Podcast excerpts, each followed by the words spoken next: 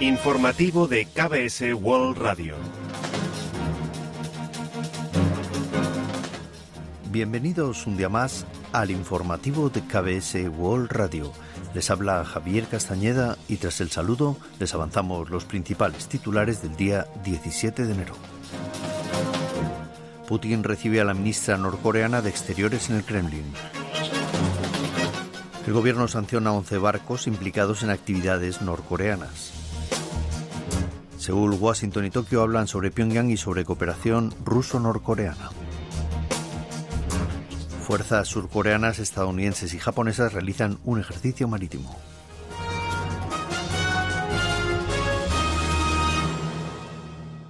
Y tras el avance de titulares les ofrecemos las noticias.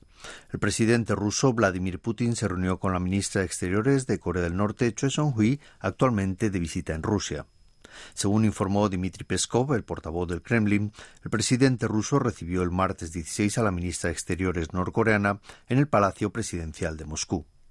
Aunque no ofrecieron detalles de la conversación, la agencia de noticias RIA Novosti divulgó un vídeo donde el presidente Putin dio un sonriente apretón de manos a Choi Song-hui, quien lo esperaba en la sala de reuniones. Previamente, Choi se reunió con Sergei Lavrov, ministro de Exteriores de Rusia, para hablar sobre la implementación de los acuerdos alcanzados durante la cumbre del mes pasado de septiembre entre Rusia y Corea del Norte, así como de la situación en la península coreana. Durante el encuentro, Lavrov culpó a Estados Unidos de la creciente tensión en la península coreana y declaró que Rusia cooperará estrechamente con Corea del Norte en organismos internacionales como la ONU, enfatizando que las políticas de Estados Unidos y sus aliados amenazan la seguridad de Corea del Norte. Por su parte, la ministra norcoreana destacó que el encuentro llevará la cooperación entre ambos países a un nuevo nivel y subrayó que su país está listo para cumplir estrictamente con los acuerdos alcanzados durante la histórica reunión entre líderes de Corea del Norte y de Rusia. Entre los asistentes al encuentro destacó la presencia de Choi Chung-ryong, director de industria militar del Partido de los Trabajadores de Corea del Norte y persona a cargo de la producción de proyectiles convencionales. Se estima que también hablaron de la posible visita de Vladimir Putin a Corea del Norte, pues la ministra mencionó con antelación que el líder norcoreano Kim Jong-un había invitado al presidente Putin a visitar Corea del Norte. De concretarse el viaje, sería la primera vez en 24 años que Putin visita Corea del Norte desde julio del año 2000. El Gobierno ha sancionado a 11 barcos por incumplir las resoluciones del Consejo de Seguridad de la ONU con actividades ilegales como contrabando marítimo con Corea del Norte. Es la primera vez en ocho años, desde 2016, que Seúl impone este tipo de sanciones sobre barcos. Según explicó el Ministerio de Exteriores el día 17, Corea del Norte ha venido obteniendo fondos y bienes, incluido combustible, mediante actividades ilegales para eludir las sanciones del Consejo de Seguridad y financiar el desarrollo de misiles y armas nucleares. En respuesta, el gobierno surcoreano ha decidido sancionar 11 barcos, tres entidades y dos particulares por su implicación en actividades ilegales como transferencia de bienes a barcos norcoreanos en alta mar, importación ilegal de petróleo refinado y contrabando de carbón hacia Corea del Norte. Las embarcaciones sancionadas tienen bandera de Corea del Norte, Mongolia, Sierra Leona, Somalia, Indonesia, Camerún, Islas Cook y Tanzania. Exteriores detalló que tras las sanciones a un amplio rango de actividades ilícitas norcoreanas, ha establecido una red que también abarca el ámbito marítimo, enfatizando la firme determinación de poner fin al desarrollo balístico nuclear norcoreano, bloqueando el suministro ilegal de fondos y materiales a Corea del Norte. Los delegados de Seúl, Washington y Tokio sobre desarme nuclear de Corea del Norte se reunirán en Corea del Sur el jueves 18. Según anticipó el martes 16 el Ministerio de Exteriores, el encuentro se centrará en las amenazas norcoreanas y en la cooperación entre Pyongyang y Moscú. Los representantes para el diálogo nuclear de los tres países celebran una reunión presencial cada trimestre y el encuentro del jueves será el primero en tres meses después del celebrado en Yakarta, Indonesia, en diciembre de 2023. Previamente y de cara al encuentro, Seúl mantendrá sendas reuniones bilaterales con Washington y Tokio, por parte de Estados Unidos asistirá Chong Pak, quien provisionalmente sustituye a Song Kim, delegado especial del Departamento de Estado para Asuntos Norcoreanos, quien recientemente se jubiló.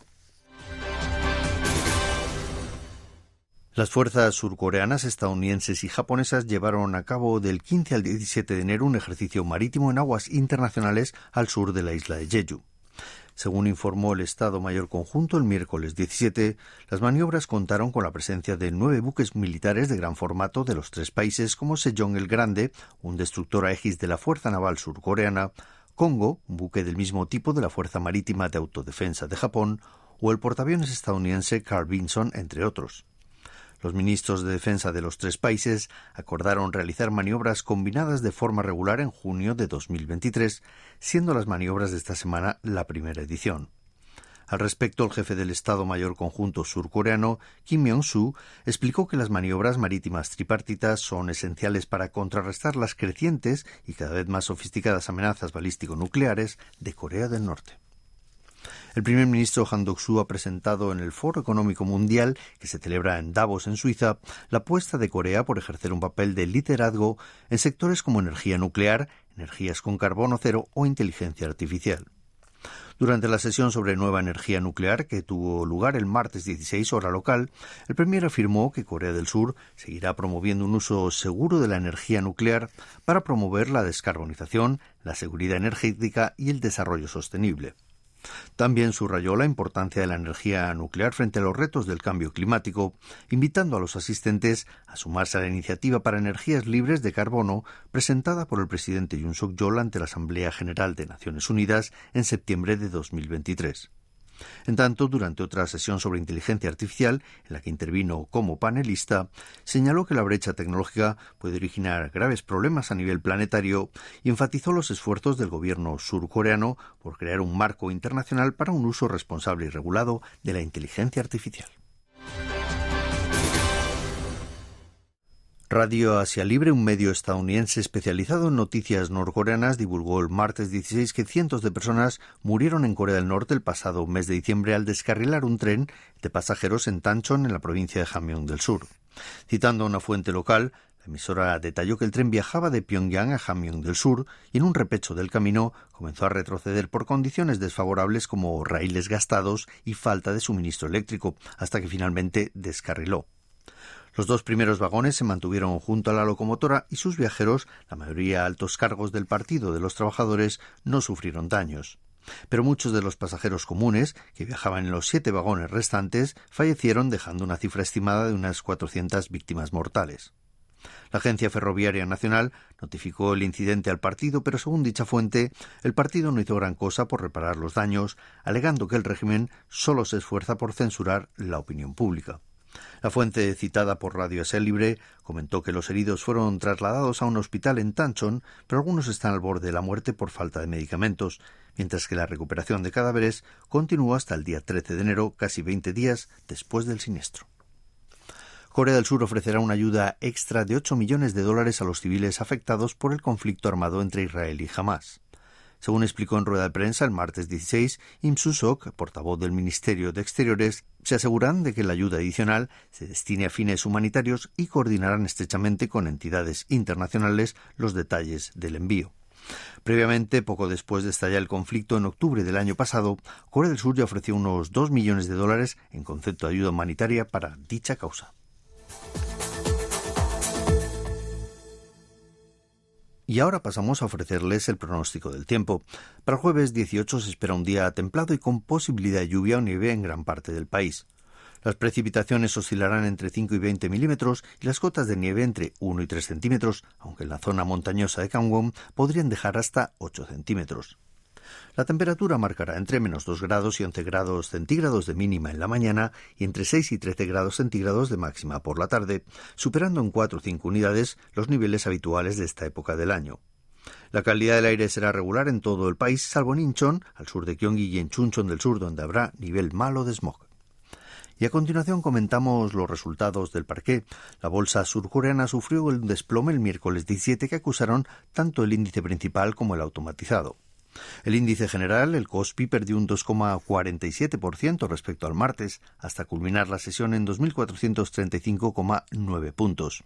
El descenso se atribuyó, según los analistas, a la salida masiva de los inversores extranjeros. En tanto, el COSDAC, el parque automatizado, remitió un 2,55% hasta cerrar en 833,05 unidades.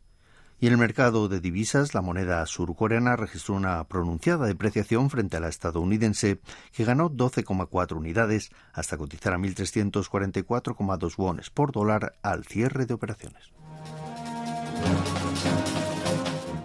Y hasta aquí el informativo de hoy. Gracias por acompañarnos y sigan en la sintonía de KBS World Radio.